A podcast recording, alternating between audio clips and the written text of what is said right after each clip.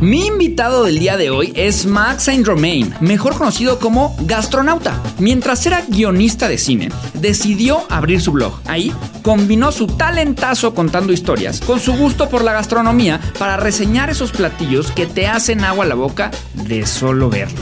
Actualmente es uno de los food bloggers más populares de México, consultor gastronómico y ha sido jurado en series como Chef a domicilio. Yo soy Juan Lomana. Entré a trabajar a Google a mis 19 años. Ahora soy emprendedor, una de las 30 promesas de los negocios de Forbes y chismoso profesional. Además de ser autor del libro de marketing número uno en Amazon, Click Swipe Tap Tap, la guía definitiva de marketing digital. Si quieres vender mucho más en tu negocio, lo que tienes que hacer es leerlo o escucharlo. Te dejo el link aquí abajo. Y ahora sí, vámonos a darle crán al alacrán para que Max nos cuente cómo funciona su negocio.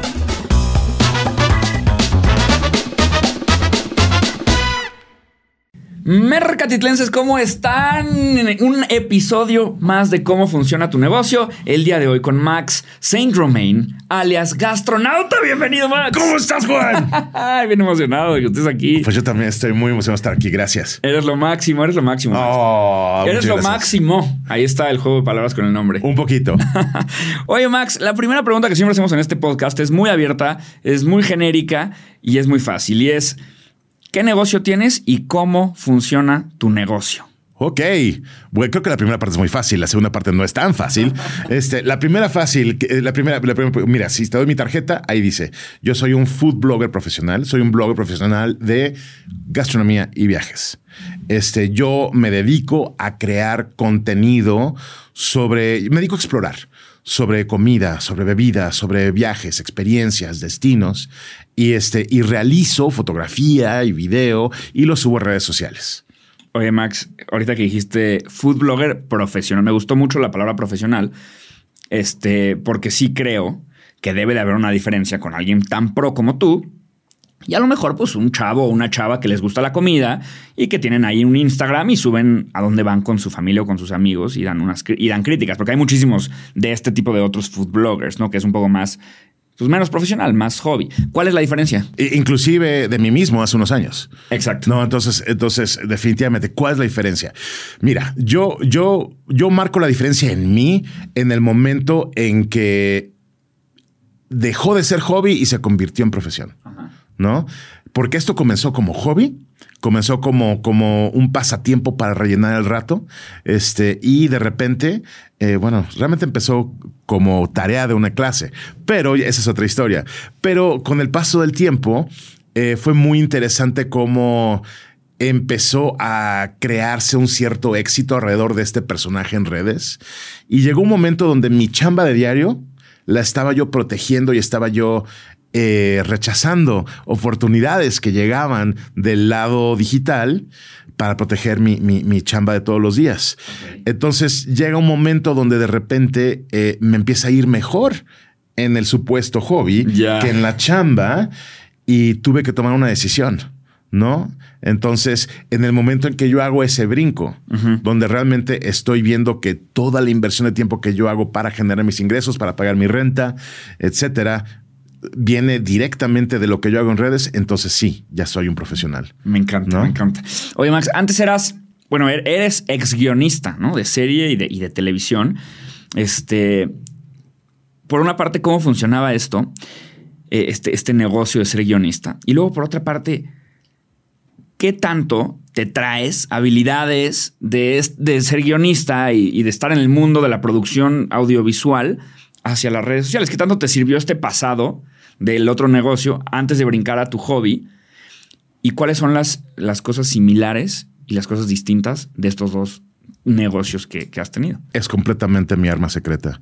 Justamente esta preparación de que tengo 25 años de, de formación en, en producción de televisión y cine, justamente para mí es, es básicamente mi arsenal secreto que me he dado para, para tener eh, éxito en redes. ¿No? A final de cuenta, creo que es una, una línea directa. Si te pones a estudiar ya a nivel académico lo que es la historia del contenido, la historia de, de entretenimiento y de, y de, y de material en, en, en, en medios tradicionales, desembocan en, redes sociales. Entonces, creo que es una línea, eh, aunque no lo parezca, directa a lo que estoy haciendo ahorita. Eh, yo voy a tratar de hacerlo muy breve, pero justamente estaba yo trabajando para una casa productora. Yo llevaba a cargo el departamento de formatos de televisión. A mí me correspondía imaginarme, desarrollar, escribir, reunir escritores, para cualquier proyecto que no fuera publicidad, que es lo que le daba, lo que, lo que era el pan de cada día para mi casa productora. Entonces, eh, estábamos empezando una serie de televisión y decidimos meternos a un taller de escritura que sucedía en esos días, como, como se hace continuamente. Y, este, y el primer día, el maestro nos dijo, el día de hoy de tarea, ustedes tienen que sacar una cuenta de Twitter y escribir sobre cualquier tema que les apasione cuando era 140 caracteres. Esto era estrictamente. Y no tanto hate, ¿no? no, eran otras épocas de eh, Twitter. Er, eran, eran tiempos más inocentes este, en Twitter.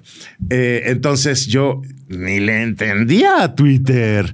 Entonces de repente, pues digo, pues, ¿y de qué voy a hablar? ¿Qué demonios voy a hablar?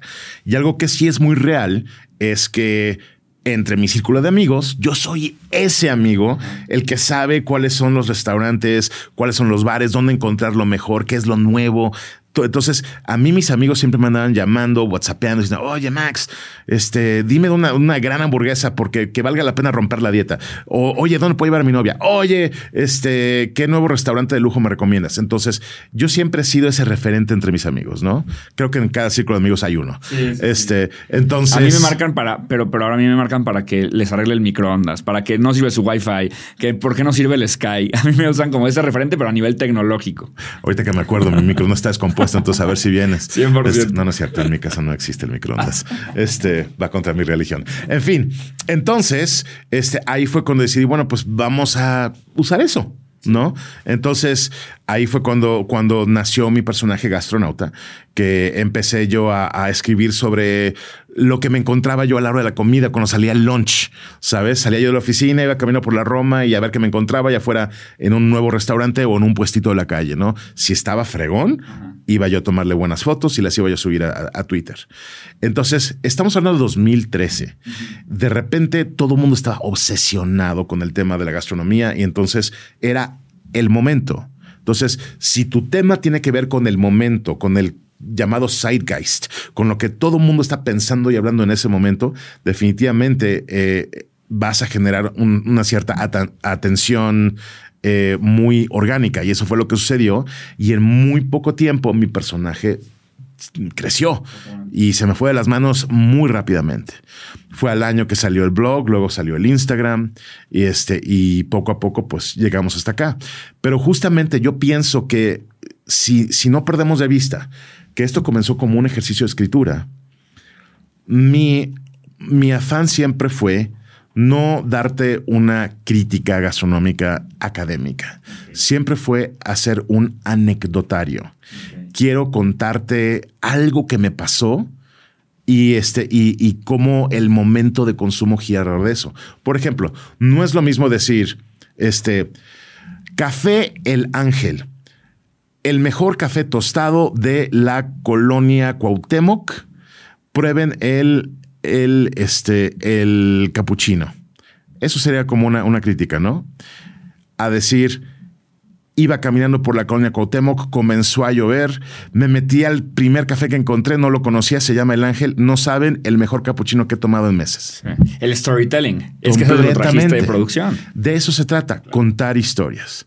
Entonces, cuando estoy haciendo algo para redes, no siempre tengo el lujo de poder contar una historia, pero siempre que puedo lo hago, porque creo que por ahí va esto, ¿no? O sea, realmente darte cuenta que, que esta comunicación que estoy haciendo no se trata de darte algo académico, algo algo sermonioso, sino que te estoy contando una historia como si estuviéramos sentados tú y yo platicando. Como si mi amigo. Exacto. Mi amigo el de las redes que me cuenta dónde ir y, totalmente, ir ahí. Totalmente. Oye, me encanta porque sí, yo, yo, también creo que, que sí, o sea, la diferencia con tu cuenta, ya te lo dije fuera de cámara, yo soy seguidor tuyo desde hace muchísimos años, este, la diferencia con tu cuenta es que tiene pues el storytelling, tiene más producción, o sea, hay guion, o sea, como que sí, sí veo estos, estos detalles de que, de que te, te trajiste todo tu conocimiento en producción, en guion, en historias y demás, y te sirve, por supuesto que sí.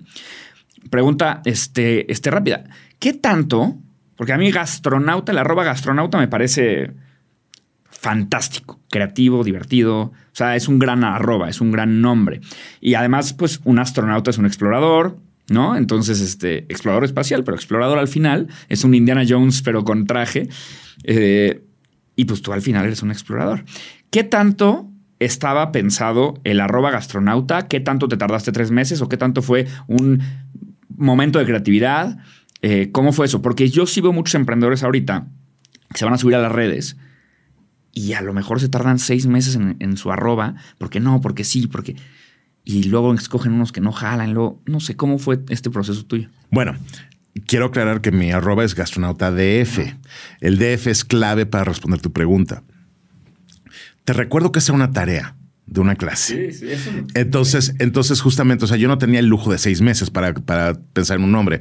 Además, seamos honestos, yo no tenía ninguna intención de que esto llegara a ningún lugar. Estaba haciendo una tarea. Entonces, yo lo que quería hacer con mi arroba es justamente, y le diste en el clavo, era encontrar una palabra que asociara dos cosas, la exploración y la comida. Quería hablar de la comida como, como si fuera una aventura. Y entonces pensando, ¿qué, cómo, ¿cómo puedo yo fusionar esos? ¿Existe una palabra que, que, tenga las dos cosas? Estuve pensando y pensando y entonces tratando de buscar un similar, llegué a esta palabra que me encanta en español, que es el cibernauta. Entonces, el cibernauta es una palabra que me encanta, que no, no hay ningún parecido en inglés y justamente tiene es, ese espíritu de, de, exploración, de aventura. Me hace pensar en Magallanes, ¿sabes? Y este, pero con internet. Entonces, ok, y si le ponemos ahí el gastro. Y entonces, en el momento que dije gastronauta, dije, soy la más grande pistola creativa de todo el planeta y todos ustedes me la ya sabes qué. Entonces me metí a registrarla y había como, no sé, 350 mil gastronautas. Sí, porque esa palabra funciona en inglés, no en inglés, en italiano, en español y en portugués. Entonces, en todo el mundo ya había muchísimos gastronautas. Entonces dije, ok, y creo que esta es la parte importante de, esta respuesta. Encontré una palabra que yo pensaba que era única y me enamoré de ella. Y ahora, ¿qué hago? Tengo dos opciones. La suelto y me imagino otra o la tomo, me la apropio y voy a trabajar para que en el momento en que alguien vea esa palabra piense en mí y únicamente en mí. Escogí el segundo. Y ese es el de valientes. Pues creo que sí. Me gusta, me gusta. Entonces, pues fue lo que decidí hacer y, pues me ha resultado muy bien. La única cuestión es que no pude quedarme con gastronautas secas. Tuve que optar por gastronauta DF. Y este, ¿ya has intentado comprar el otro? El otro arroyo. Yo, tuve mucho tiempo, te lo cuento, porque yo tuve mucho tiempo. Era en lugar de, Juan Lombana, porque es mi nombre, era Juan Lombana 7, creo que era, hace muchos años. Y le escribí a Juan Lombana. Era un cuate de, de Venezuela, creo, o de Colombia, creo. ¿qué onda? Oye, no sé qué, pues te, te compro tu arroba. Y creo que me dijo, órale, va, 50, eh, le dije 100 dólares. No, le dije 50 dólares. Yo no, no existía Mercatitlán, no era tan grande, tal. No había como por dónde tratar de sacarme tanta lana. Le dije, me dijo, le dije 50, me dijo 100, le dije don. Y luego es como este momento de confianza porque tú ya le mandaste la lana a un cuate que no tienes ni idea quién es y él tiene que, que quitar para que tú pongas. No, no te puede enviar como si fuera un dominio, no. Él tiene que quitar su arroba o sea, cambiarlo para que salga disponible y en ese momento tú meterte. Y si lo hice, ¿tú lo has intentado? Intenté contactar a la persona que tenía Gastronauta Original, que fue alguien hace muchísimos años, y la tenía completamente estática. Le escribí, no hubo respuesta. Le escribí a Twitter. En ese momento dije, oigan, miren, esta persona no ha usado esta, esta arroba en nueve años o algo así, ¿no? Algo así brutal. me dijeron, no hay nada que podamos hacer. Entonces, pues no, no, no se pudo, ¿no? Y es curioso porque este, empecé con Gastronauta DF pensando de una manera local y quién diría que ahora ya mi, personaje ya se volvió casi, casi global, ¿sabes? Entonces sí me encantaría encontrar una manera de poder ampliar la identidad, ¿no? Para, para tener menos restricciones de lo que me da DF. Para los que no recuerden, así se llamaba la CDMX. Es que además luego te cae. Sí, luego tienes que cambiarlo a gastronauta CDMX, ¿no? Sí, otro poquito. Es que sabes que gastronauta Tenochtitlán ya estaba, ya estaba ocupada. Ya estaba. Oye, Max, justo me interesa saber este tema de, de, cambiar de trabajo. Porque si hay mucha gente que empieza con estos eh, hobbies como muy pasionales y al final se vuelven su trabajo. A mí me pasó, ese es mi caso totalmente. Eh, yo, yo trabajaba en Google, pero tenía un blog en el que hablaba de marketing digital, que aprendía en Google. Y pues ahí fue haciendo cada vez más grande hasta que me tuve que salir de Google. Mi regla fue que, que, bueno, me tuve, ¿no? Quise salirme de Google, ¿no? Pero mi regla fue, yo no me voy a salir de trabajar en Google hasta que por cuatro meses no gane lo mismo en eh, lo que hacía a nivel redes y Mercatitlán que lo que era mi sueldo en Google. Y cuando se cumplió, instantáneamente me salí. ¿Cómo fue este, este cambio tuyo? ¿Cuándo supiste que era el momento de dedicarte 100% a, a, gastronauta? Fue un momento que realmente yo no elegí. Fue una cosa azares del destino. Septiembre 2017. Este, vivimos un terrible terremoto. Y pues eh, obviamente pues eso sacudió muchas cosas. Ese fue un momento donde mis empleadores, la casa productora en la que yo estaba en ese momento, se acercaron y me dijeron, ¿sabes qué? O sea, este fue un momento de, de análisis, de reflexión, este terremoto. Y nos dimos cuenta que tu departamento realmente ya lleva muchos años sin generar nada de ingresos para la empresa. Pensamos en recortar tu departamento. ¿Qué piensas? En ese momento yo me quise tirar al suelo, azotarme y decir, no, por favor, no, no hagan esto. Pero, o sea, sí, ahí sí fue un momento donde sí tuve que ponerme a pensar. Entonces, era uno, peleo por mi trabajo, peleo por mi trabajo en esta empresa o en esta industria. Voy, me voy a buscar a tocar puertas otra vez como guionista este, en, en otras casas productoras, en una televisora. ¿Qué hago? O presto atención a esta otra cosa que ha estado pasando y que he estado ignorando por defender este trabajo, que es las oportunidades que me están llegando a nivel digital y me aviento al vacío y, me entrego confiando que voy a estar bien. Y dije, pues hagamos eso. Entonces me quedé con la empresa lo que restó del 2017 y en primero de enero de 2018 ya estaba yo de lleno en esta cosa. Entonces es, fue realmente un, salto de fe. Eh, yo no tenía esta visión cuantitativa que tú tenías. Yo no pienso en números. Yo pienso de otra forma. Yo, yo más que nada este, trataba de asegurarme de que mientras todo estaba, las necesidades estaban cubiertas, entonces yo podría seguir adelante. Entonces, pues me aventé y no voy a decir que todo ha sido miel sobre hojuelas. Hay momentos de vacas gordas, de vacas flacas, de vacas raquíticas. este, donde no hay vacas incluso. Eh, exacto, donde unas vacas se comieron a otras vacas. Este, y, y la verdad es que, es que no me arrepiento. Esta ha sido una de las grandes aventuras de mi vida. Oye, pues haces mucho honor al tema de gastronauta, porque llevan dos respuestas que me das, que tomaste la decisión de exploración, de aventura. Me gusta muchísimo lo que me dices. Eh, ahora bien, Max estuvo detrás de gastronauta durante mucho tiempo, pero totalmente oculto. Gossip Girl de la comida, totalmente, ¿no? Total. Eh, y luego cambió, ¿no? Y ahora ya estás en la cámara, eh, sales tú, cuentas tú, es tu voz, eh, y estás enfrente. A nivel negocio, ¿cómo cambia para ti todo esto? ¿Sientes que conectas más, que te ve más gente, que funciona mejor? Porque yo sé que tú has dicho que lo importante al final es la comida, ¿no? No eres tú el, el, protagonista de esta historia, es la comida, cuando vas y quieres mostrar la experiencia y la comida y demás. Pero yo sí creo que pues, a nivel redes sociales, las caras eh, juegan a favor del algoritmo de Instagram, conectan muchísimo mejor con la gente. Eh, ¿Has sentido este cambio desde que eres tú, Max? Brutal, brutal. Y es un cambio que no necesariamente me encanta, pero sí te voy a decir que, lo que mencionas es muy cierto. Yo los primeros años de gastronauta sí hacía todo el esfuerzo para mantenerme medio oculto, medio anónimo, que no me reconocieran, este, especialmente porque no quería, yo quería tener libertad de decir lo que yo quisiera a pesar de que tengo una política de únicamente hablar de cosas eh, positivas, este, yo quería mantener un cierto anonimato, lo cual resultó ser inútil.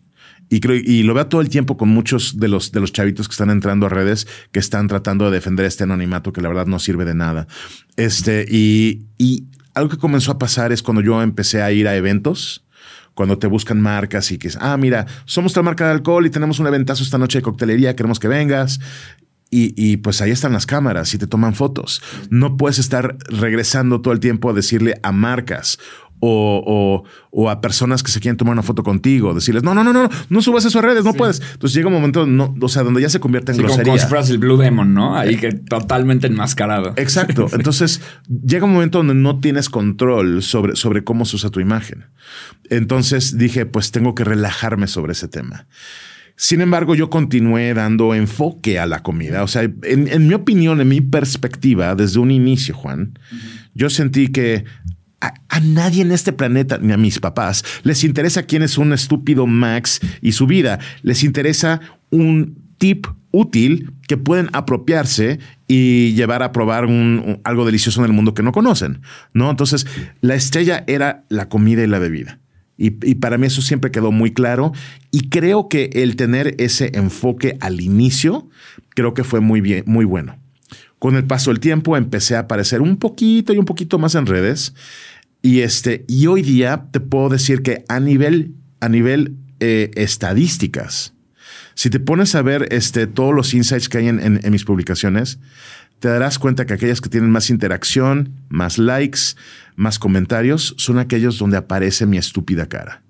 Yo, a pesar de que ya llevo años en esto y estar frente a cámara y demás, yo continúo sintiéndome incómodo frente a cámara. La gente no me creería, especialmente después de pandemia, donde, estaba teniendo yo como tres o cuatro lives a la semana. La gente no me quería que yo les, cuando les digo que, que salen a flor todas mis inseguridades cuando estoy frente a cámara. Pero tengo que reconocer, porque los números lo muestran, que cuando, cuando yo me pongo frente a cámara, la gente reacciona más. No sé si sea porque soy yo o porque es un ser humano, no lo sé pero, pero los números ahí están. Sí, normalmente, digo, la, respuesta a, esa duda es, funciona con cualquier persona. O sea, evidentemente con, a nivel audiencia, con los que ya te siguen, pues sí es porque eres tú, ¿no? O sea, ya no solamente les interesa lo que, lo que dices, sino lo que haces y a qué hora y cómo y por qué. Y la gente al final va haciendo conexiones.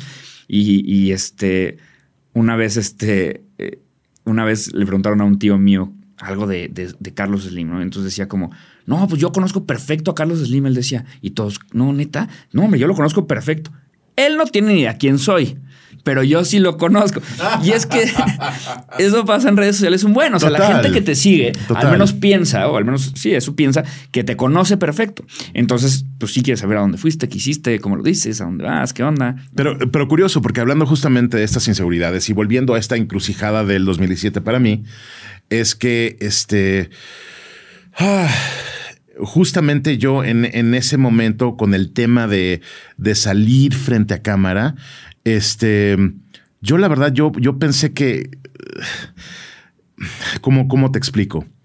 Eh, yo, yo, yo estaba preocupado por el hecho de que las redes son un mundo dominado por chavitos de 17, 19, 20 años, guapísimos, flaquitos, que se quitan la ropa y que les genera tantos likes y yo soy lo opuesto a ese perfil, ¿no? Entonces yo siempre pensé que el exponerme, el mostrar mi cara, el mostrar quién soy, posiblemente podría este, ir en mi contra, ¿no? Pero resulta que no.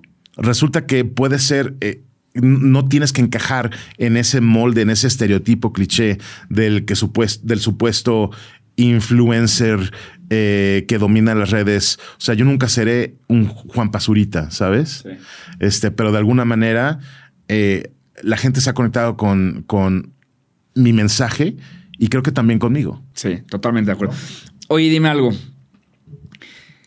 El tema de que eres toda una figura de autoridad, pues obviamente hace que, los restaurantes, todo el mundo quiera que vayas a, a, probar y tal, y entre, ya abrieron esto, ya abrieron el otro. Pero al final, pues hay tres comidas al día, ¿no? O sea, hay desayuno, comida y cena y si quieres un brunch ahí en la tarde. O sea, es, como limitado la cantidad de, restaurantes o de lugares a los que puedes ir. Entonces, por un lado, ¿cómo tienes control de cuántos restaurantes visitas a la semana? Este está allá, este está aquí, este no, ya me, ya me quedó mal porque entonces uno estaba muy lejos, entonces ya no me dio tiempo de regresar al otro y al final también pues el estómago, ya así súper desayunaste y súper comiste ya la de cena, dices, ay, ya por favor, ya no tengo hambre. Entonces, ¿cómo, cómo funciona esto? Tiene, tiene su maña y creo que te tardas algo de tiempo en, en, entender esa dinámica, ¿no? Este, porque por un lado, sí, efectivamente, tienes, tienes el lado físico, tanto cuánto vas a consumir, a qué horas, luego el lado geográfico, dónde voy a poder ir, cómo voy a administrar mi tiempo, ¿no? Este, y, número, número tres, eh, eh, si lo estamos viendo como que cada visita a un restaurante es también una cita para levantamiento de contenido, entonces ya es otra dinámica, ¿no? Entonces, ¿cómo distribuyes estas partes en tu tiempo, ¿no? E, eso tiene su, su maña y tienes que entender cómo funciona para ti.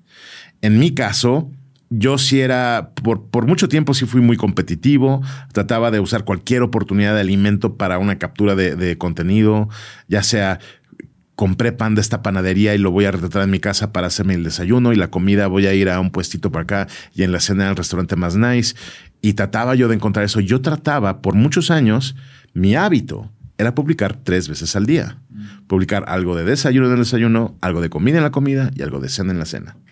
Hoy día me doy cuenta, especialmente conforme el paso del tiempo me ha llevado a elevar los niveles de producción que yo realizo, me doy cuenta que ese modelo no es sustentable. Este, además de que también llega un momento, creo, que cuando publicas tantas veces al día, tus publicaciones se canibalizan entre sí, ¿no? Entonces, este, por eso ya estoy tratando de mantener, por lo menos en Instagram, una publicación al día en mi post. ¿Y eso, ¿Y eso quiere decir una visita a algún restaurante al día? O a lo mejor no, no necesariamente. ninguno. Una de las cosas que también he aprendido, y eso también en términos físicos, es no tener más de una degustación por día. Cuando voy a un restaurante, trato de no nada más ir a tener una comida normal. Trato de probar mucho más. Trato de, tener una, una visión mucho más informada de la experiencia que tienes en un restaurante. Y eso implica probar mucho más de lo, de lo, que normalmente comerías, ¿no? No te que dije probar y no comer. Este, entonces, cuál es, la diferencia? La diferencia es que yo no tengo que terminarme un platillo para entenderlo. Por lo menos no, terminármelo ahí. Este, no creas que soy un, que estoy, que estoy tratando de, hacer una campaña en pro del desperdicio, porque ese no es el caso. No, no, no, no. Pero, este, pero sí probar lo más posible. Entonces, eh, eh, eh, cuando tú generalmente quizás irías a un restaurante y te comerías una entrada, un plato fuerte, un postre y tan tan. Generalmente yo voy y pruebo, no sé, cinco entradas, tres platos fuertes, tres postres, ¿no? No me los tengo que acabar, no me tengo que comer la porción completa, pero yo ya soy un catador profesional. Con uno o dos bocados ya entendí. Ya entendí qué es ese platillo, ya entendí a qué sabe, cuáles son sus referencias, qué tan bien está realizado. Yo, yo pruebo con dos, con dos bocados, ya entendí. Entonces, de esa manera yo voy juntando este, cada, la información que vino de cada bocado para, para traducir eso a la experiencia que voy a relatar en redes. Pero no puedes hacerlo más de una vez al día. O sea. Sí, porque.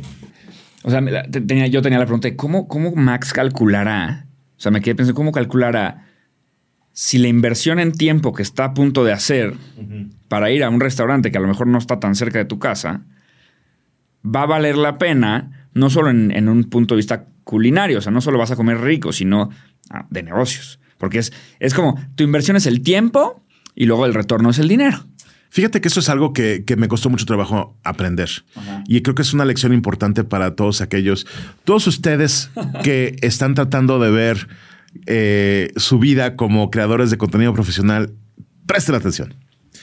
Este, cuando haces las cosas bien, pienso, se, te llegan muchas oportunidades. Entonces, Invitaciones para comer, sí, muchísimas. Yo podría comer en, en, distintos lugares gratis todos los días del año si yo quisiera. No estoy presumiendo. Estoy nada más. No estoy presumiendo, pero yo sí estoy con envidia de la buena. O sea, estoy, nada más tratando de, enmarcar mi punto al que voy a llegar. Entonces, Imagínate que aceptas todas esas invitaciones y comienzas a ir a todos los restaurantes, ¿no? Uno está en la Roma, uno está en Polanco, uno está en Santa Fe, uno está en Coyoacán, uno está en Linda Vista, etcétera. Entonces, calcula el tiempo que hay de traslado para cada uno de ellos. Calcula el tiempo que hay invertido en la visita. Calcula el tiempo que va en la postproducción y preparación de tu material para publicar, ¿no? Entonces, eh, imagínate entonces ¿en qué momento vas a generar ingresos para pagar tu renta? Entonces, llega un momento donde te pueden llegar muchas cosas maravillosas que obviamente la, gente te la está ofreciendo como un tipo de intercambio, que es una palabra que me costó mucho trabajo. No me gusta esa palabra, pero vas a ver que eso ocurre mucho. ¿Por qué? ¿Por qué no te gusta? Te voy a interrumpir. No me gusta la palabra intercambio porque estás asumiendo, queridas marcas, queridos restaurantes. Pongan atención. Estás automáticamente poniéndole un valor monetario a lo que el creador de contenido está realizando para ti. Entonces, si tú me dices, hola, soy una marca de, de cervezas, te vamos a mandar un six pack como, como intercambio. Entonces, la marca está diciendo, ok, este six pack cuesta 145 pesos. Me estás diciendo que la realización de contenido, presencia en mis plataformas, cuesta 145 pesos. No puedo estar más de acuerdo contigo. Me encanta esto que acabas de decir. Está, es perfecto porque hace poquito yo saqué un artículo en, en el blog en el que hablaba de cómo negociar con influencers. Y esto era para que lo leyeran los demás, no los influencers, ¿no? Y ahí puse justo, no pienses, o sea, uno, si te mandan un six pack, un six pack de 170 pesos, pues no pienses que eso, que, a menos que me mandes un camión tal vez de cerveza, ya estaría en el, en el valor de lo que es un story o un post en el feed. Pero ahí viene la otra bronca, que es, ellos dicen, pues ¿por qué costaría tanto un post en el feed si el cuate nada más tiene que sacar su cel y darle más y subir? Está regalado. Pero no están ponderando los años y el trabajo diario y, ¿no? Entonces me encantó esto que acabas de decir. Estoy totalmente de acuerdo. Hay una anécdota, no sé si has oído esa historia antes, de Pablo Picasso, que estaba una señora en un, en un café, no me acuerdo en qué ciudad, y se encuentra a Pablo Picasso en una mesa del café. Le dice, maestro, adoro su trabajo, lo adoro, me encanta. Oiga, no sería posible que me regalara, no sería posible que me, que me hiciera algo aquí en una servilleta. Y dice, claro que sí. Y Pablo Picasso le hace ahí un dibujito y va y le dice, ok, este, estos miles de, pesetas. Dice, pero, señor, ¿por qué me está usted cobrando tanto por algo que le costó tan, tan poquito tiempo realizar? dice, me costó cinco minutos ponérselo en la, en la, servilleta. Me costó 40 años llegar a ponérselo en la servilleta en cinco minutos. Totalmente. ¿Sabes? Totalmente. Súper, súper de acuerdo. Entonces, definitivamente hay, hay eso por detrás. Miren, marcas, hay uh, muchísimos, y esto lo saben todos, lo saben las agencias. Los, los, los jóvenes, los que están apenas empezando en redes sociales, con mucho gusto van a recibir estos llamados obsequios y voy a poner obsequios en entre comillas, porque no son obsequios, ¿no? Entonces van a recibir estas cosas para hacer estas publicaciones con muchísimo gusto. Se van a emocionar cuando les den estas invitaciones, ¿no? Pero la realidad es que cuando ya llegas a cierto tipo, yo pienso que de madurez, cuando ya llega, llegas a establecerte de cierta forma en redes sociales, creo que tienes como marca tratar de, observar eh, tu interacción con un creador de contenido de una manera diferente, como realmente estás tratando con un profesional y tienes que tratarlo de esa manera, ¿no? Este, creo que el, peor error que cometen las, las marcas y las agencias es buscar una actividad con esa persona basado estrictamente en número de seguidores sin prestar atención a otros factores como su longevidad o la naturaleza del contenido que realizan. ¿No? Entonces, yo pienso que cuando ya te tomas la molestia de hacer tu tarea, te darás cuenta cuál es el trato apropiado con esa persona. Sí, totalmente. Más que de acuerdo. Ahora, Max, imaginemos que ya decides a dónde ir a comer hoy o a cenar hoy, no a desayunar, donde sea. ¿Cómo es el paso a paso? O sea, hay un research previo. Ya desde antes vas pensando cuántas fotos o videos tienes que sacar, te llevas tu tripié, te llevas un micrófono o tratas de ir ligero, sé que grabas con tu, con tu Huawei, llegas ahí, eh, te metes al restaurante como un mortal, avisas por lo menos como, aquí estoy, ahí les va, este... Eh, ¿Cómo funciona? O sea, quiero, quiero la descripción paso a paso de hoy voy a ir a comer aquí hasta que lleguemos a y entonces lo subí a mi feed. Ok, ok, muy bien. Entonces, vamos a hablar de tres esquemas diferentes. Ok, entonces, uno es el esquema normal de, apasionado. Cualquier lugar que a mí me llama la atención, que yo quiero conocer, es un restaurante que voy a ir y voy a visitarlo como cualquier otro cliente. Eh, un mortal ayer. Exacto, como siempre, ¿no? Fan, porque soy fan. Al final del día yo soy comensal. Soy comensal. Este, número dos, cuando recibo una invitación. Y número tres, cuando voy a una actividad pagada. Entonces, son tres esquemas diferentes de cómo yo afronto una visita. A ver, échame entonces el primero. El primero, visita normal. Si yo voy a un lugar y sé que voy a levantar contenido, pues yo voy preparado. Yo siempre tengo mi, pequeño portafolio este, y cargo con ciertas herramientas ligeras todo el tiempo. Cargo mi estabilizador, mi, mi, gimbal, que siempre trato de llevarlo porque yo tengo este, pues pulso de maraquero. Y es el gimbal de celular. Sí, exacto, para celular. Sí, yo, yo no trabajo con cámara profesional, solamente con celular. Eso me encanta. Eso, esto, esto, digo, no, no te quiero cortar porque quiero, quiero este desglose, pero luego hablaremos de tu celular. Con gusto. Con gusto, tengo mucho que hablar sobre el tema. Este, entonces, llevo eso. Si es una visita nocturna, cargo también con una lamparita de pilas pequeñita, ¿no? Entonces, cargo con esas cosas. Eh, a veces, a veces, si es un restaurante donde me sentiría con la confianza, me llevaría una lámpara, una lámpara un poquito más grande. Preguntas, ¿hago research? Sí, sí hago research. Cuando voy a un lugar, ya sea con cualquiera de los tres esquemas, es casi imposible, al menos de que ande yo perdido en un barrio y no sé a dónde ir. Eh, generalmente ya sé a dónde voy generalmente me metí al Instagram, generalmente vi una recomendación un amigo, vi una foto, cuando veo que ese lugar posiblemente me llamaría a mí la atención genuinamente, ahí es cuando me lanzo a ir. ¿no? Si de repente me mandas, me mandas, mira, tienes que ir a este lugar, o, veo, o alguien me dice, ven a visitarnos, y veo el Instagram y estoy viendo las mismas enchiladas, la misma tostada de atún de todos los días en cualquier lugar no veo un diferenciador, no voy a ir. no voy a ir. O sea, cochinita pibil. Mencióname las diferencias de cochinita pibil de un lugar a otro. Sí, no, El margen es muy pequeño. Entonces, a menos de que me digas, ¿qué crees? Nosotros estamos haciendo una cochinita pibil eh, molecular, este, espacial, este, únicamente con productos hechos a base de maíz. Ok. Ah, ya cambió. Ahí hay una historia diferente. Vamos a ver qué onda. Nosotros ya le pusimos trufa para no quedarnos atrás. Entonces, justamente, o sea, al menos de que vea yo algo, porque mi, afán es sacarte de tu zona de confort. Yo tengo que sacarme a mí de mi zona de confort. Entonces, quiero buscar un diferenciador, algo nuevo, algo que me detone algo, me diga, esto nunca lo he visto. A ese lugar voy a ir. Ya sea como fan, invitado o pagado.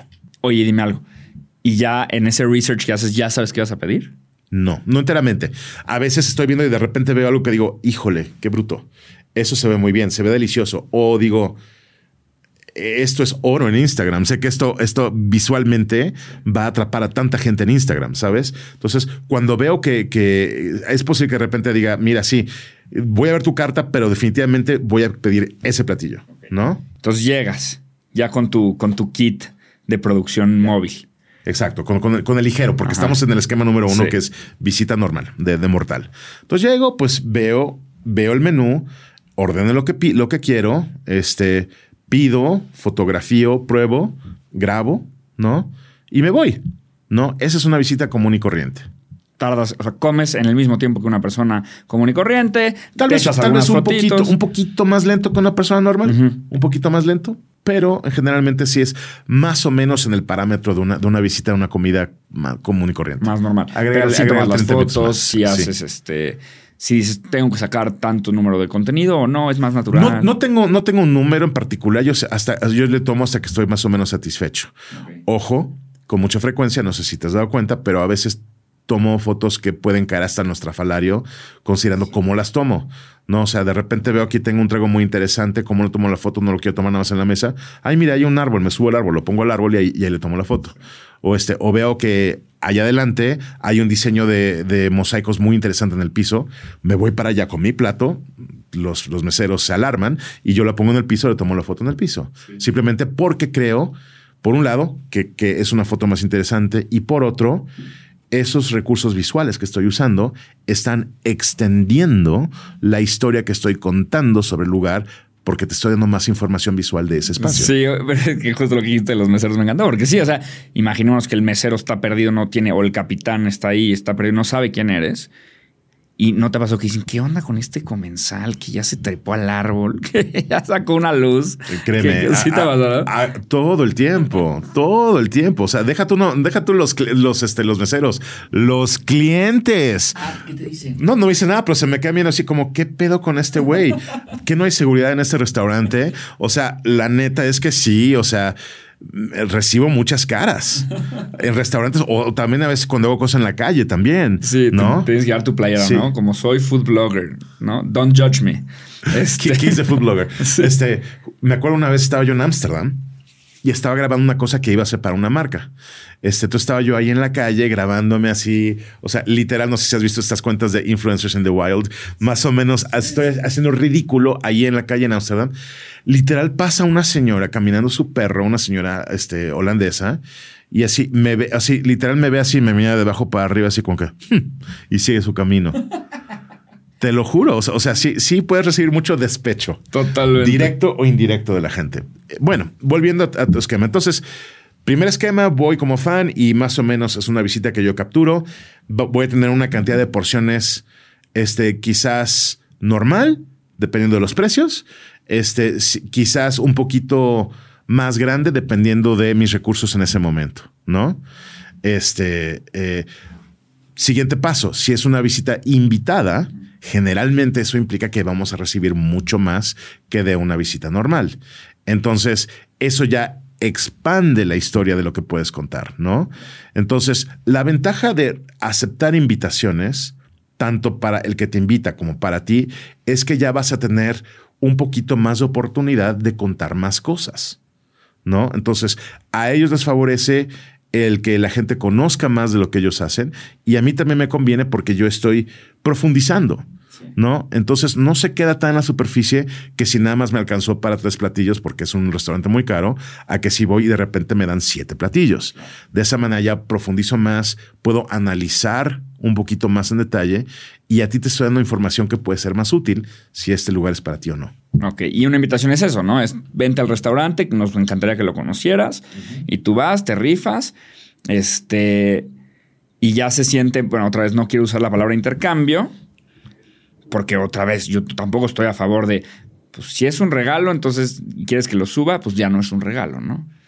Y luego si es un intercambio, pues chance está muy barato, ¿no? Entonces... Creo, que una, parte clave del tema intercambio, que ya hablamos de, esta parte monetaria, hay una parte adicional, que es qué tan valioso para mí es hablar de ti.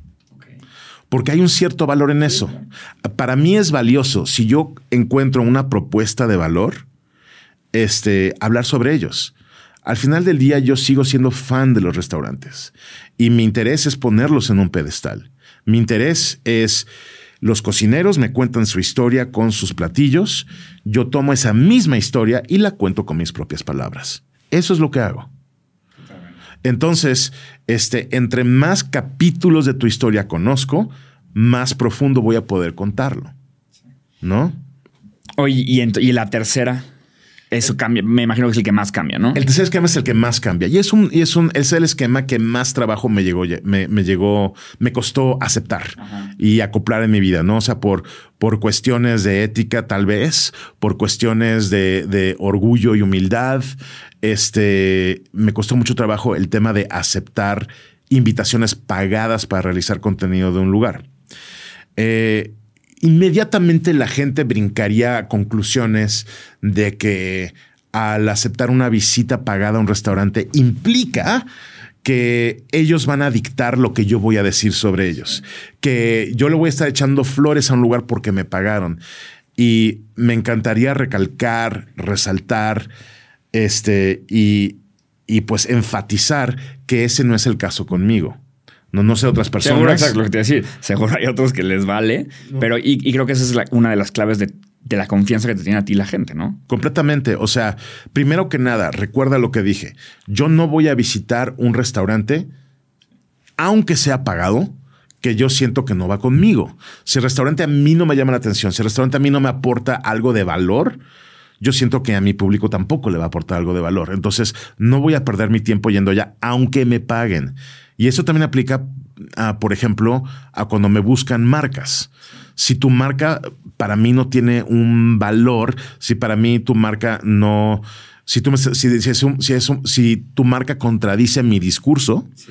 entonces no voy a hacer una colaboración contigo porque no va conmigo. Sí. Te puedo decir que yo rechazo alrededor de 70% de las ofertas que me llegan. Ah, wow. Ah, o sea, sí. Rechazo bien, aproximadamente 70% de las ofertas que me llegan. Me quedo con poquitas, pero me quedo con unas muy buenas. Pero sí, habla de tu ética y de tu integridad. Soy muy selectivo. Y eso también va por restaurantes. Ahora, ¿cómo, ¿cómo es diferente ir a un restaurante cuando te están pagando? Volvamos a la historia que contamos antes. ¿Qué pasa si tú aceptas invitaciones todos los días a restaurantes gratis? Algo que me pasó a mí en 2019, que fue una gran lección, fue que 2019 fue el año que más viajé en mi vida. Yo realicé aproximadamente 25 viajes durante 2019, de los cuales unos cuatro fueron a países muy lejanos, donde yo decidí extender la visita que me habían hecho porque eran destinos tan especiales. Por ejemplo, estuve en Chile, estuve en Francia, estuve en Italia, este, eh, estuve en Holanda. Entonces, esas eran visitas donde me invitan por unos días y yo extiendo mi visita, obviamente, porque vas a tales lugares. Pero entonces, ¿qué pasa? Mira el calendario. Si pones 25 viajes y algo que deben de saber sobre el mundo de, de redes sociales es si hay viaje, no hay dinero. Entonces, no vas a generar dinero de un viaje. Punto. Entonces, pero me aporta mucho a mí. Sí. Me aporta mucho a mí como persona, como, gener como generador de... Claro, especialmente porque todos estos viajes están conectados con gastronomía. Entonces yo continúo creciendo como ser humano, como conocedor y, y fan de la gastronomía, pero también estoy creando este contenido que va a ser fresco y dinámico para, para todos ustedes. Sí, y dices, dices si hay viaje no hay dinero, te, te refieres a porque a lo mejor tomar fotografías de un restaurante que esté en Italia, pues ahí sí lo tienes que hacer de de, de, de ti. No, no, vas a tener el intercambio, no vas a tener la visita pagada y demás allá, sí, o menos. Sí, pero me refiero a que estas marcas que te invitan o estos destinos que te invitan, ¿no? Por ejemplo, me invitó Italia, a conocer Italia. Me invitó el gobierno de Chile a conocer este, su región de vinos al sur. Entonces, este, estos viajes nunca te van a pagar, nunca te van a, a dar un horario a cargo de tu visita. Entonces, ese tiempo, por un lado, no te van a pagar y dos, no vas a generar dinero mientras tú estés allá, no vas a poder generar dinero porque no estás en tu ambiente, ¿sabes? Entonces significa estar gastando. Entonces, ¿a dónde voy con esto? En, en, el 2019 me di cuenta al aceptar todas estas oportunidades que una y otra vez me enfrenté al reto de que se me acababa el dinero. Es, checa esto. Este, estaba yo en Italia viajando, de repente recibo una invitación de parte de la aerolínea KLM para viajar a Ámsterdam a la apertura de un restaurante en, en, en, el, en el aeropuerto. Ajá. Y entonces. Qué curioso. ¿En el aeropuerto del restaurante? Sí, era, era, un restaurante de calibre Michelin. ¿En el aeropuerto? En el aeropuerto. Qué locura. Pueden ver mi historia en Instagram, en YouTube, que se llama el mejor, eh, el mejor restaurante de aeropuerto del mundo. Ok. Este, eh, entonces, sí, básicamente que ya que estaba yo cerca, decidieron llevarme. Llegué al aeropuerto de Ámsterdam, tenía únicamente suficiente dinero para tomarme el Uber al hotel. ¿Y qué crees? Me fui al hotel equivocado. entonces, entonces constantemente estaba yo este, batallando para poder tener dinero, tomaba prestado, porque no quería soltar estas increíbles oportunidades de viajar a estos lugares. Pero, ¿qué significa esto a la larga? Estás siendo irresponsable estás descuidando tu responsabilidad de cubrir tus necesidades básicas. Entonces, regresamos al tema. Que te paguen para ir a restaurantes. Hablamos de cómo puedo yo comer eh, a restaurantes gratis todos los días. Sí. ¿Y en qué momento genero dinero? Si tanta gente te está buscando es porque ven algo de valor en lo que tú realizas. Por una parte hay gente que sí está muy enfocada al número de seguidores que tienes, pero hay gente que se siente identificado con el calibre de, material que tú produces. ¿no? Con la opinión que tú tienes, con el estilo que tú proyectas. Entonces ya hay una compaginación más con estos lugares. Entonces, aunque me costó trabajo, eh, por, por todas estas razones, me di cuenta que si, si me quieren pagar para ir a su restaurante, es algo que tengo que aceptar que hay valor en lo que yo realizo, que hay valor en, en la calidad de fotografía y video que yo capturo para ellos, si quieres verlo más allá del valor que pudiera haber de tener presencia en mis redes. Entonces tuve que aceptar eso, aunque me costó mucho trabajo, y, este, y empecé a aceptar estas invitaciones. A veces venían de un restaurante unitario y a veces venían de un restaurante de grupo restaurantero. Nuevamente, cada invitación la tengo que valorar, tengo que, tengo que ver exactamente qué es lo que ofrecen, exactamente, y decidir si, si voy a proceder o no. Cuando ya procedo, decidí que para darle más peso a estas visitas de restaurante, tenía que hacer tres cosas. Darles un extra, darles realmente algo que valiera la pena más allá de lo ya obvio. Entonces, número uno, algo que yo realizo además de gastronauta es que yo soy asesor para restaurantes. Entonces, yo sentí que podría en estas visitas pagadas hacer un, pequeño asesoramiento express, si así lo quieren. Si los dueños estaban interesados en escuchar eh, retroalimentación sobre todo lo que yo observé durante mi visita, en términos de construcción de marca, de imagen, de ambientación, de obviamente alimentos, de servicio, estoy bastante preparado para darte una retroalimentación objetiva. Entonces, si tú lo pides, te sientes, te digo, ¿qué crees? Este, eh, me encanta tu lugar, creo que está mal diseñado tu menú. Eh, de los platillos, probemos estos cinco. Estos dos me parecieron los únicos buenos, te voy a decir por qué. Este, este yo creo que si sigues, si sigues la, pauta que marcaste con este platillo, vas a tener más diferenciadores en tu restaurante. Es mucho más que las fotos. Totalmente, totalmente. Luego también está el material audiovisual. Sí te voy a publicar como acordamos, pero más que nada es la inversión de tiempo. Eh, si yo voy como fan a comer en un restaurante y estoy ahí una hora y media, dos horas comiendo y bebiendo como cualquier otro, otro comensal, cualquier otro mortal, no es lo mismo que si yo voy y voy a dedicarle cuatro o cinco horas a tu restaurante. Voy a cargar mi, mi equipo pesado. Voy a meterme a tu cocina, voy a estar en distintas partes del comedor, voy a, a, encontrar muchísimas maneras de crear algo mucho más profundo que sería imposible lograr bajo ninguna otra circunstancia.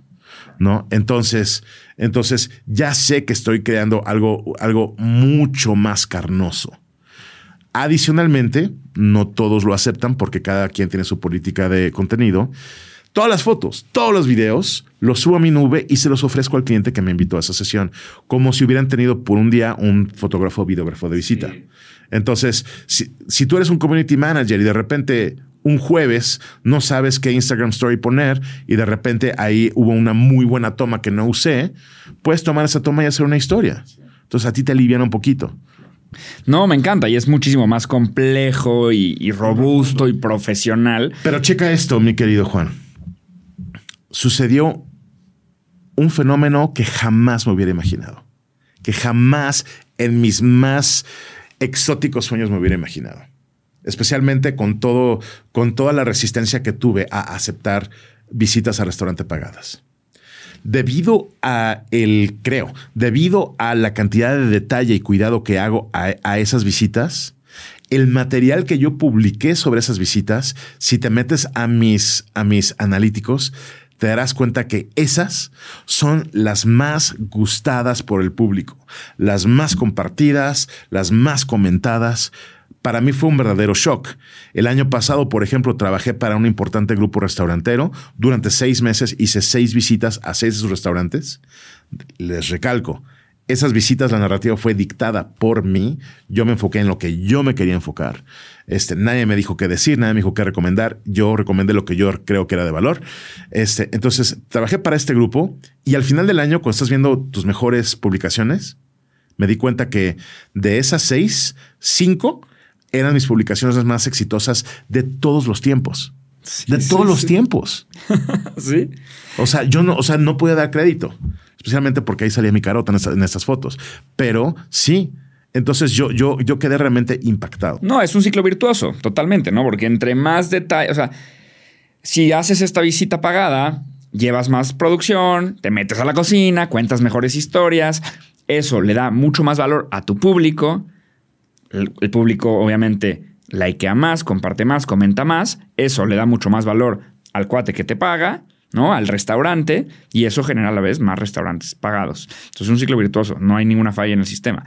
Lo que hace es que te paguen, le da más valor al público, le da más valor al restaurante, te da más valor a ti, todo sale bien. Me encanta. Gracias por esta narrativa y además en tres me gusta que lo tengas como todo, este, como bien estructurado, o sea, está, está increíble. Quiero que quede súper claro que yo no dejo de visitar restaurantes por mi cuenta, ¿no? O sea, yo, este, estas visitas pagas a restaurantes son, son muy escasas. ¿No? O sea, de esas ocurren una, quizás dos al mes. Mayormente sigue siendo el explorador. yo creo que, yo creo que, yo que también, también hay muchas visitas invitadas, pero el explorador sigue siendo parte, parte importante de mí porque, porque algo que es importantísimo como creador de contenido es necesitas siempre estar al manubrio de tu narrativa. Es muy fácil que lleguen por todos lados marcas, agencias, lugares que te están tentando con sus invitaciones. Ven a nuestro evento de coctelería, ven a, este, a, nuestro, a, la inauguración de este restaurante. Si prestas atención y le dices que sí a todo lo que te llega del exterior, esa narrativa no es tuya, está dictada por esas invitaciones. Entonces, nunca pierdas de vista quién eres como creador de contenido y seguir haciendo aquello que realmente te representa. Por eso es que yo digo, no, hoy jueves voy a salir, este, ya tengo aquí mi lista, hay este lugar escondidito de comida etíope en la colonia Nápoles, necesito ir a visitarlo. Entonces, esa parte que realmente tiene una resonancia genuina contigo no la debes soltar nunca. Sí, totalmente. No, porque además ahí está como, o sea, tú llevas muy bien ese balance. Lo que yo pienso es, normalmente las marcas, eh, las marcas de alimentos o las marcas grandes de comida industrializada, muy probablemente, pues son las que tienen más presupuesto como para poder hacer menciones o para poder hacer ese tipo de cosas. El restaurante etíope, que a lo mejor es delicioso, pues chances de una familia y no tiene este presupuesto, ¿no?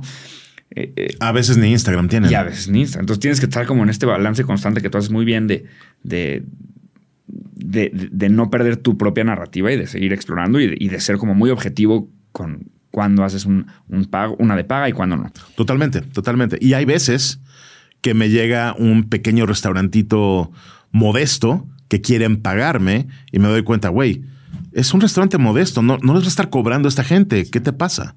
Y vas de gratis. ¿no? O sea, tienes que valorarlo porque no es lo mismo cuando te llega este enorme grupo restaurantero que tiene toda una máquina funcionaria por detrás a que te llegue un, pequeño restaurante familiar que están batallando para sobrevivir. No es lo mismo. Oye, y ahora sí, ahora sí ya me voy a regresar a lo de tu cel. Te voy a decir por qué.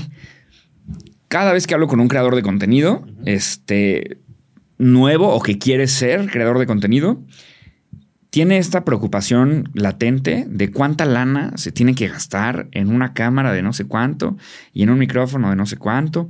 Y yo siempre he puesto el ejemplo de, de poner el ejemplo de, Julio Profe, que es un youtuber de, que explica física y matemáticas, buenísimo para cuando yo estudiaba. En lugar de leer, él te explica en YouTube. Y él graba todo, todo este, es uno de los youtubers más grandes de Latinoamérica y graba todo con su cel. Y luego me topé al hacer tu research que tú también. Entonces dije, no es posible. Y aquí hay como una línea muy clara de no hay una correlación entre una buena historia, un buen post y tal, y un celular carísimo o un mega micrófono, o tú cómo ves esto. Eso es una parte. Y luego dos, también haces tú, tomas de semblanza, voz en off, este, edición, ¿todo eso también lo haces desde el celular? Completamente. Todo, todo, o sea, realmente el celular se convirtió, después de trabajar en 25 eh, años en, en estudios de televisión con, con productores, postproductores, actores, ahora de repente yo soy ese hombre orquesta que hace todo y todo con el celular. O sea, con él grabo, con él edito, con él hago toda la postproducción, incluyendo los voice offs, ¿no? Este, entonces sí hago todo. ¿Y qué aplicación, qué aplicación usas para toda la post? mira, mi, eh, cuando estamos hablando de fotografía, tengo dos aplicaciones en particular, que es el Adobe Lightroom para fotografía, es, es el primer... Generalmente hago dos pasos. Paso primero por Lightroom cuando creo que es una foto realmente muy valiosa y entonces hago ajustes que creo que, que van a, elevar la fotografía un poquito. Y luego paso a Snapseed.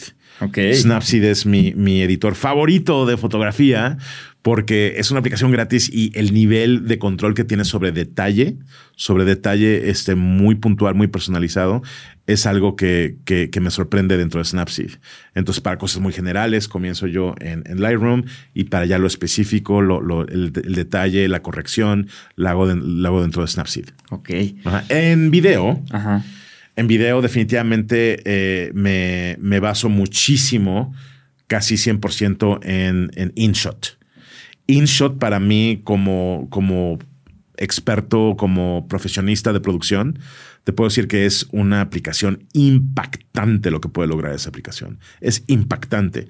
Y el, el, nivel de manufactura que sale es, es, impresionante. O sea, yo he trabajado con, editores profesionales con gran equipo que no pueden sacar lo que yo puedo lograr con, con el estúpido InShot. sí, está muy es Brutal, brutal.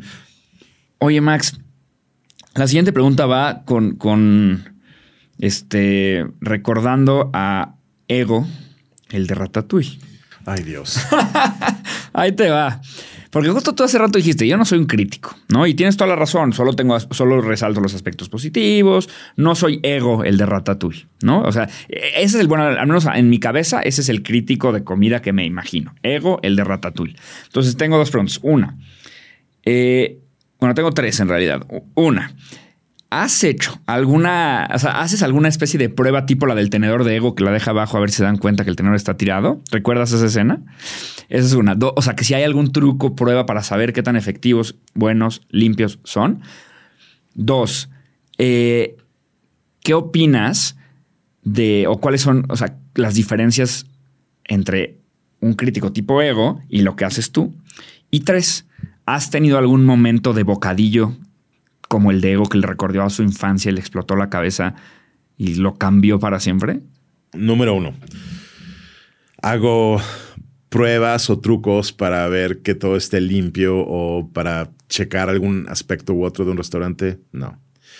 No puedes hacer eso porque tú no sabes de un día a otro cómo pueden cambiar las cosas.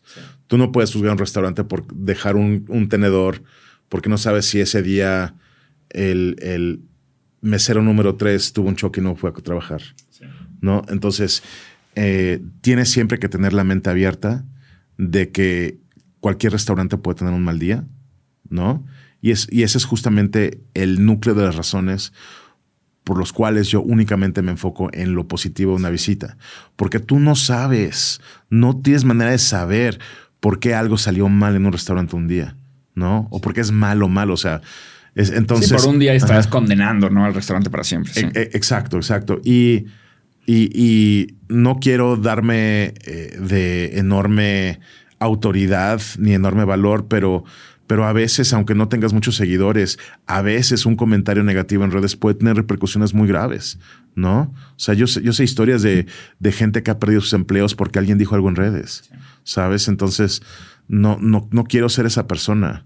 Entonces, no tengo ese sistema. Número dos. ¿Cuál era la, este, dos es como cuáles son esas diferencias precisamente entre ego y tú. Bien, entre ego y yo. Ok. Existe la crítica gastronómica a nivel periodístico, que, que parte de un lugar mucho más académico. Alguien que va a estar ahí, que va a hacer un análisis, una comparación, va a enfocarse también mucho en, las cosas negativas. Este, tiene este lado mucho más eh, académico de cómo escribir las cosas. Además, el crítico gastronómico generalmente funciona en un ecosistema de medios tradicionales, en prensa, en televisión, en radio. Entonces, lo que hace un crítico culinario es que escribe su reseña y te la avienta. Tú decides qué haces con esa reseña. La persona que está en redes no es ese tipo de persona. Porque si tú eres un creador de contenido, tú sabes muy bien que es una calle de dos vías. Entonces, eh, yo tengo siempre, siempre voy a hacer una ventanilla de asistencia al público. Siempre voy a tener esa persona que me va a preguntar, me va a sugerir, me va a cuestionar. Entonces, esa es una diferencia que vas a tener con un crítico. No puedes hablar con ese crítico. Entonces, yo soy alguien que mi approach es muy diferente. Yo trato de llegar del lado vivencial. Yo trato de contarte una anécdota. Trato de contarte lo que significa para mí. Es verdad, yo sí tengo un, y creo que eso es uno de mis importantes distintivos. Yo sí he dedicado mi vida a partir de los 24 años de edad a cultivar mi paladar, a aprender, a probar, a seguir probando, a, seguir buscando, a expandir y este, a ser exigente. Soy muy exigente. Entonces, ese lado es genuino. Entonces, sí tengo un punto de referencia. Sí tengo un punto de comparación de lo que pruebo. No soy, no vengo aquí al tonteo a dar una opinión sobre algo de lo que yo no sé. Yo sí sé. Y tengo, o sea, yo sí he, probado todo lo que he querido para, para educar mi paladar, para educar mi mente, y tengo el cinturón para demostrarlo. Entonces, este, esta conversación, porque es una conversación, es el mayor distintivo entre un crítico y un creador de contenido, ¿no? Entonces, estoy ahí como cualquiera de tus amigos que sigues en redes y podemos platicarlo, ¿no? Número tres. El momento, el momento. El momento, momento ratatouille, de que comes algo y que de repente tiene un fuerte impacto emocional. Sí. Muchísimas veces. Ah, a ver, cuéntame uno. Creo que en mi caso, más allá de remontarme a un, momento de infancia, este, muy constantemente sí me voy a topar con cosas que te destrozan a nivel emocional. O sea, yo recuerdo las primeras veces que visité el restaurante Máximo, de repente estaba yo probando algo y sentía como que, como si el, el chef me conociera.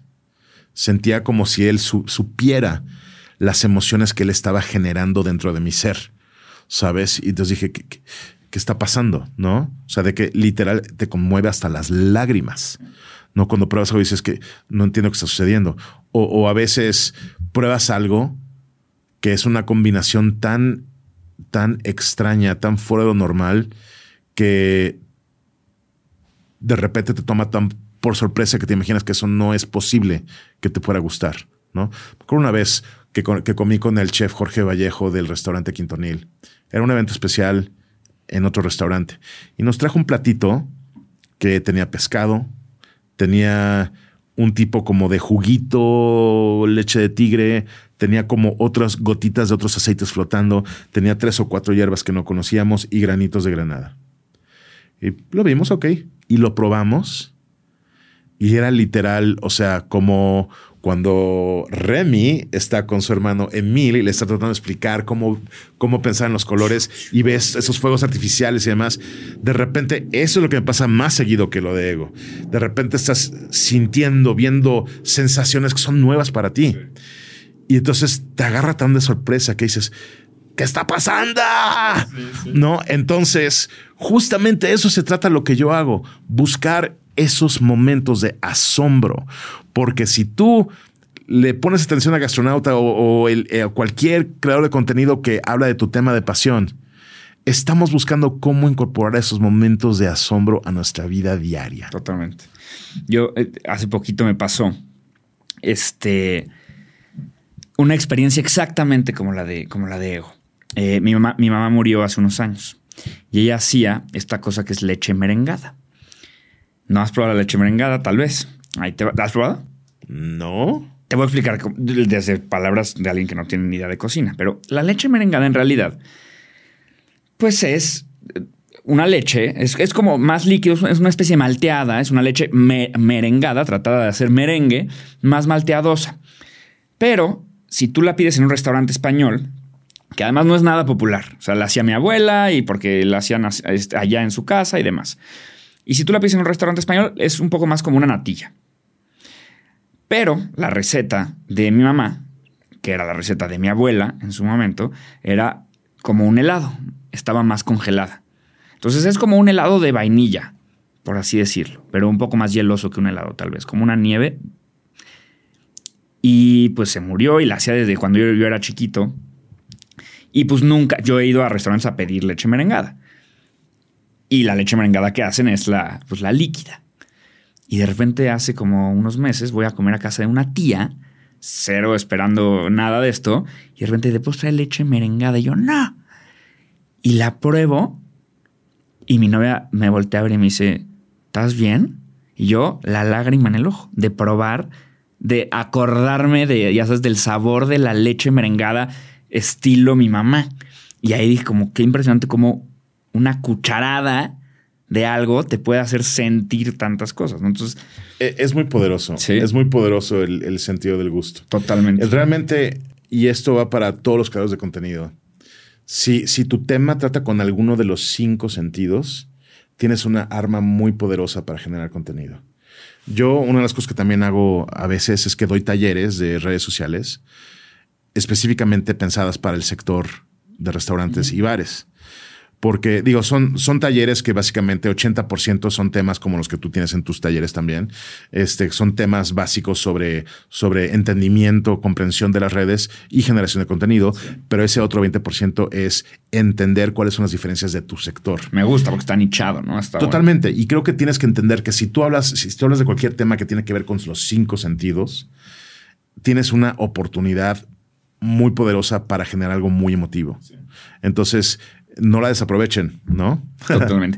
Oye, y dime algo, este Max, ha sido, o sea, justo lo dijiste hace ratito, entonces lo que lo quería retomar. Dijiste, no, es que me metí a Instagram y vi una foto y dije, esto es muy poderoso para Instagram. Cuando vaya al restaurante voy a pedir este platillo porque va a ser, es una cosa visual como muy agradable, ¿no? Entonces va a funcionar en Instagram.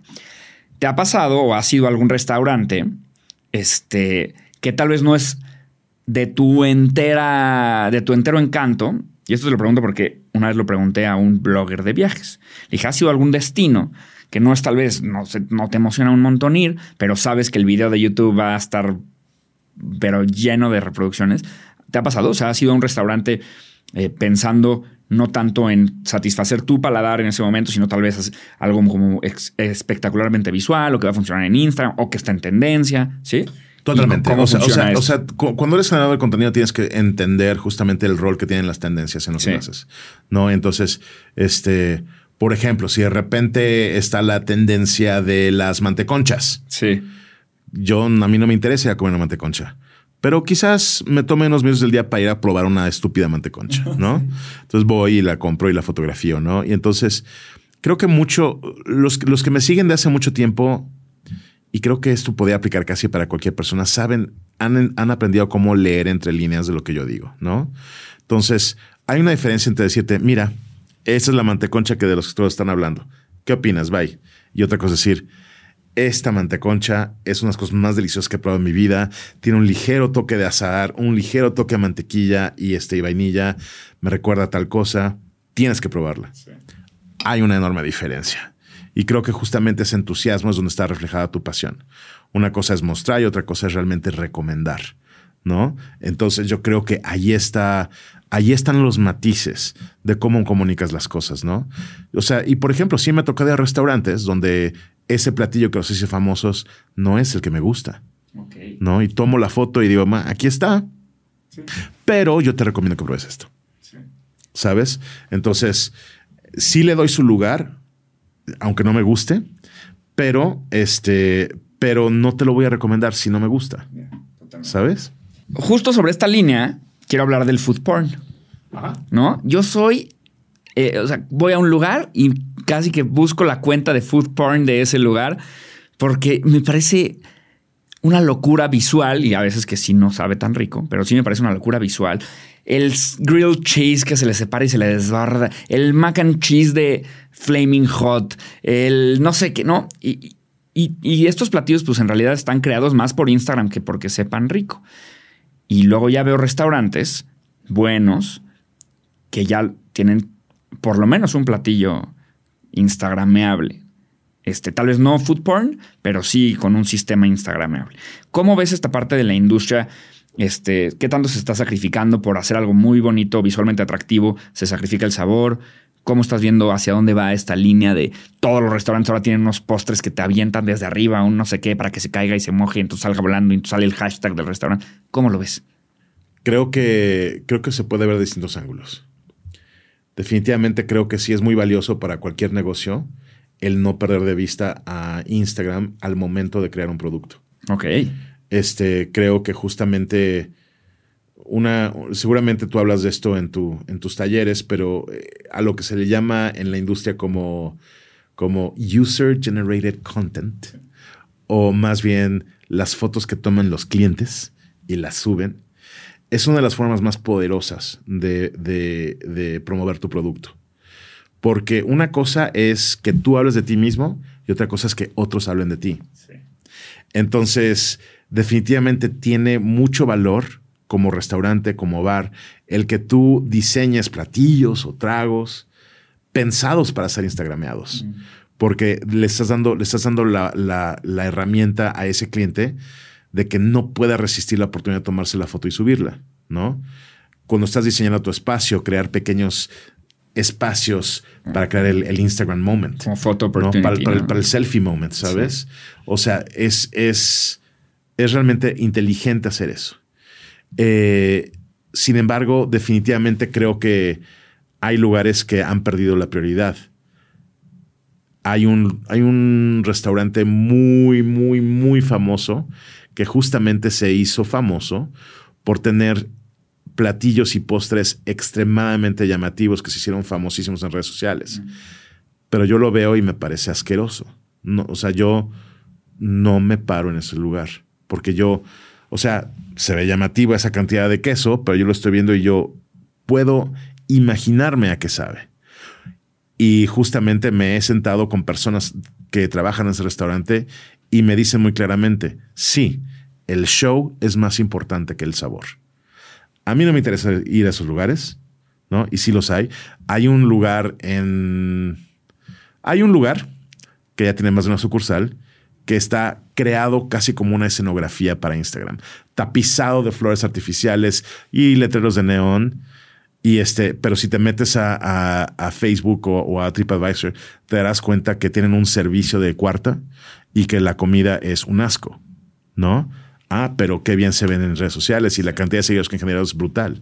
Es, importante, pero no hasta cierto punto. No es lo más importante. Es, curioso porque creo que ya llegamos a, un tema donde, donde tu approach como, como empresa hacia, hacia tu relación con las redes se puede convertir en un tema casi moral, ¿no? Entonces, ¿dónde colocas tu prioridad? ¿No? ¿Le vas a dar la prioridad al momento, al momento Instagram o vas a tener la integridad de proteger eh, la congruencia de tu producto culinario? Totalmente. ¿No? Y, justo hablando de, bueno, me imagino que restaurantes estás, estás, estás pensando. Justo hablando de, cómo está construido el restaurante y los platillos. Ahora vámonos al otro, al otro extremo, pero a nivel comida. Estos restaurantes que el platillo es a lo mejor este, está ultra bien pensado por un chef ultra famoso y a lo mejor la porción es una cosa así chiquitita eh, pero carísimo, porque entonces esta cosa sacaron la sal de una cosa y solo con la izquierda cocinan, porque entonces, no, o sea, como que la comida se vuelve todo un rito ya a un nivel en el que tal vez es más la historia que lo que sabe el platillo. ¿Qué tan correlacionado tú crees que está el precio de un restaurante o el precio que cobra un restaurante con el sabor?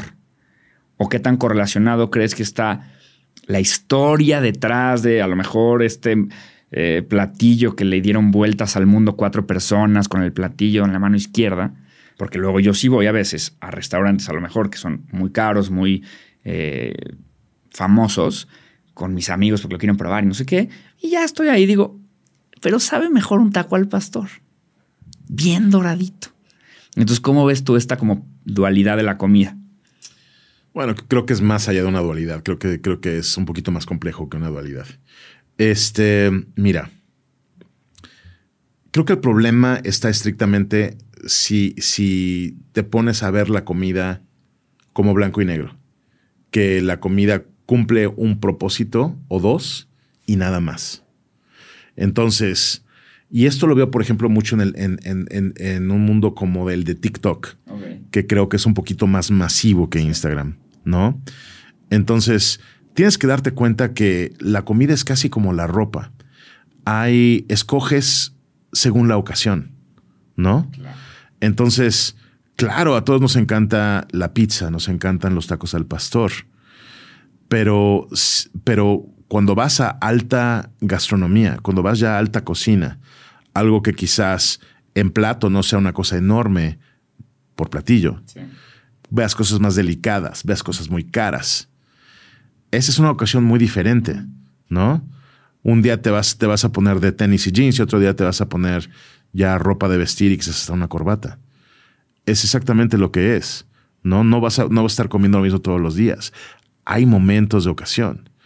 Eh, yo soy muy, muy, muy fan de la alta cocina. Para mí, siempre que me preguntan, ¿qué es lo que más te gusta? La verdad es que a mí la alta cocina de autor es lo que más me interesa, porque ahí es donde están las ideas más revolucionarias. más, ¿no? Totalmente. Ahí, es, ahí es donde vemos lo que hace un autor. Estamos viendo lo, lo que realmente así como ese gran músico que tú admiras o ese increíble cineasta, no o sea, cómo traduces los talentos de un Tarantino a la cocina. ¿No? ¿Dónde está, o sea, dónde está ese elemento de sorpresa que, dices, güey, esto nunca lo he visto, nunca lo he probado, nunca lo he escuchado, ¿no? Entonces, ahí está.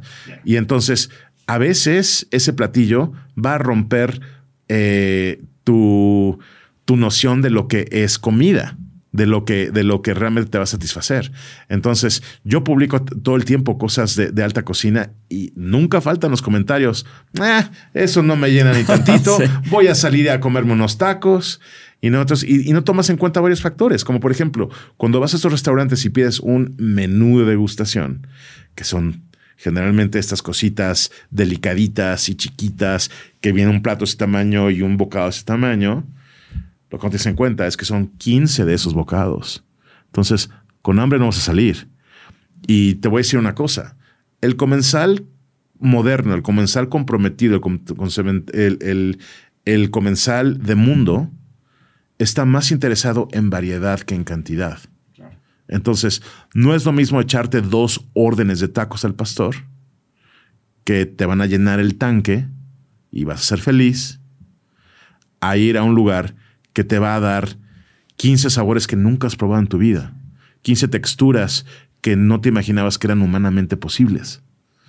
Este, y entonces ahí no estás llenando el tanque, estás estimulando tu emoción, estás estimulando tu intelecto.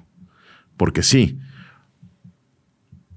por algo les llaman artes culinarias, porque sí puede ser arte lo que tú llevas y lo que, y lo que es arte está diseñado para desafiarte. Totalmente. Yo, yo, veo, yo veo todo lo que es una, una, manifestación creativa, ya sea música, televisión, cine. Este, yo veo como, como si fueran preguntas o respuestas. Para mí, algo que ya conoces, que vives todos los días, son respuestas. Está bien padre conocer un lugar y de repente te hacen una pregunta. Ah, me gusta, me gusta manera de verlo. Me gusta, me gusta.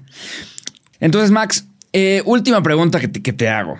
Y es, ¿hay muchísimo más detrás de arroba gastronauta en Twitter o de arroba gastronauta en Instagram?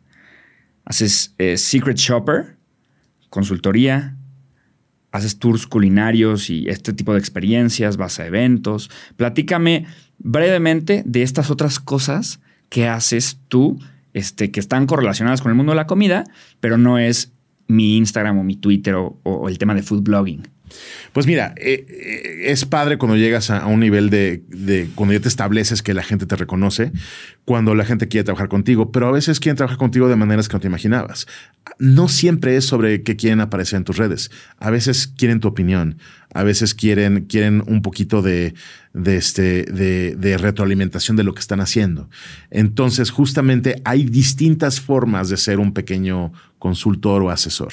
Entonces, algo que ha pasado con el Secret Shopping es que a veces me ha pagado un restaurante por ir a comer un día común y corriente, este, sin levantar nada de contenido, justamente porque quieren que yo sea un pequeño espía y les reporte mi opinión de, mi experiencia. ¿No? Entonces, eso ha pasado en algunas veces. ¿Y, no, ¿Y no te ha pasado que como ya te reconocen, llegas y el mesero de que no, a él, trátenlo mejor. ¿No te ha pasado eso? Eh, no en, chambas de Secret Shopping, pero en otras chambas sí me ha pasado. Sí, porque me, sigue, me sigue mucho personal de, restaurantes. Me sigue muchísimo.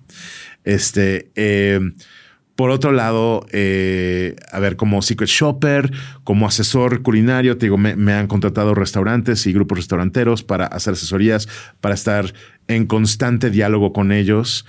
Principalmente creo que los restaurantes están interesados en que tengo un conocimiento muy, muy actual de lo que está sucediendo en toda la ciudad, quizás en todo el país, a veces en todo el mundo. Entonces, tener ese punto de referencia es importante para ellos. Este, tus culinarios. De repente me busca alguien eh, algo que ha pasado mucho es que vienen extranjeros a México, me buscan a través de Instagram y armo tours específicamente para sus gustos o sus necesidades. Por ejemplo, vino un grupo de restauranteros gringos hace, el año pasado que estaban buscando inspiración. Entonces me dicen, están buscando estos, estas cualidades en los restaurantes. Entonces les armé un tour, los llevé a probar todo esto, conocer los chefs y demás. Eh, yo antes, cuando no estaba tan ocupado, hacía experiencias, por ejemplo, en Mercado Roma, que es un lugar que yo conocía muy bien. Entonces, en los inicios de Mercado Roma yo hacía esas experiencias donde yo elegía una ruta gustativa para ti y te llevaba a esos lugares para que probaras, conocieras a los chefs, este, y, simplemente por los alimentos ya tuvieras una, una muy grata experiencia muy, muy detalladamente elegida. ¿No? Entonces, entonces, sí, este tipo de pequeñas experiencias son cosas que luego, luego hago. Me invitan mucho a juzgar este, competencias. Este, esta misma noche me toca ir a un restaurante a, a, ser juez una competencia, con una competencia de tostadas de mariscos, ¿no? Este, soy, soy jurado en competencias de mixología todo el tiempo, ¿no? Entonces, entonces es otro tipo de cosas que, que suceden más allá de las redes. Me encanta. Max, Eres un fregón. Ah, gracias. Eres lo máximo. Este, de verdad. Tú también. Muchas gracias.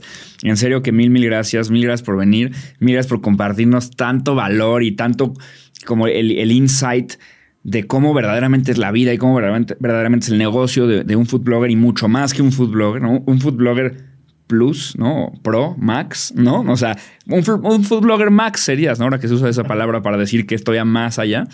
Este, en serio, gracias soy tu seguidor, seguiré siendo tu seguidor, soy tu fan y, este, y ahora estoy súper agradecido contigo por este tiempo, es lo máximo. Hombre, muchas, gracias, de verdad. Muchas gracias. Y bueno, nos vemos en las redes. Segurísimo. Nos vemos, muchas gracias. Bye bye. Genial.